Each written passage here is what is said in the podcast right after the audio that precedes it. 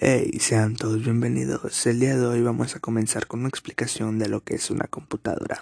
Comenzaremos con sus partes. El CPU. El CPU está formado por varios elementos, por ejemplo, la placa madre es una tarjeta de circuito impreso en la que se conectan los componentes.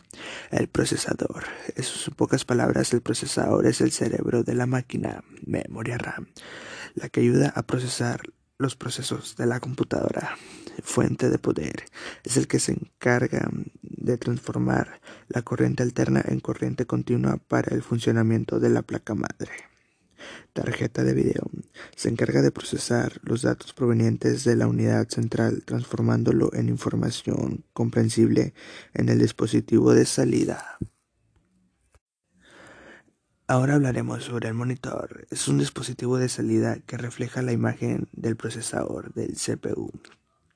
El teclado. El teclado es uno de los elementos de entrada que permite ingresar, ingresar caracteres. El ratón o el mouse es un elemento de entrada que nos permite accionar el puntero. Y estos son uno de los elementos más básicos para conformar una computadora una PC.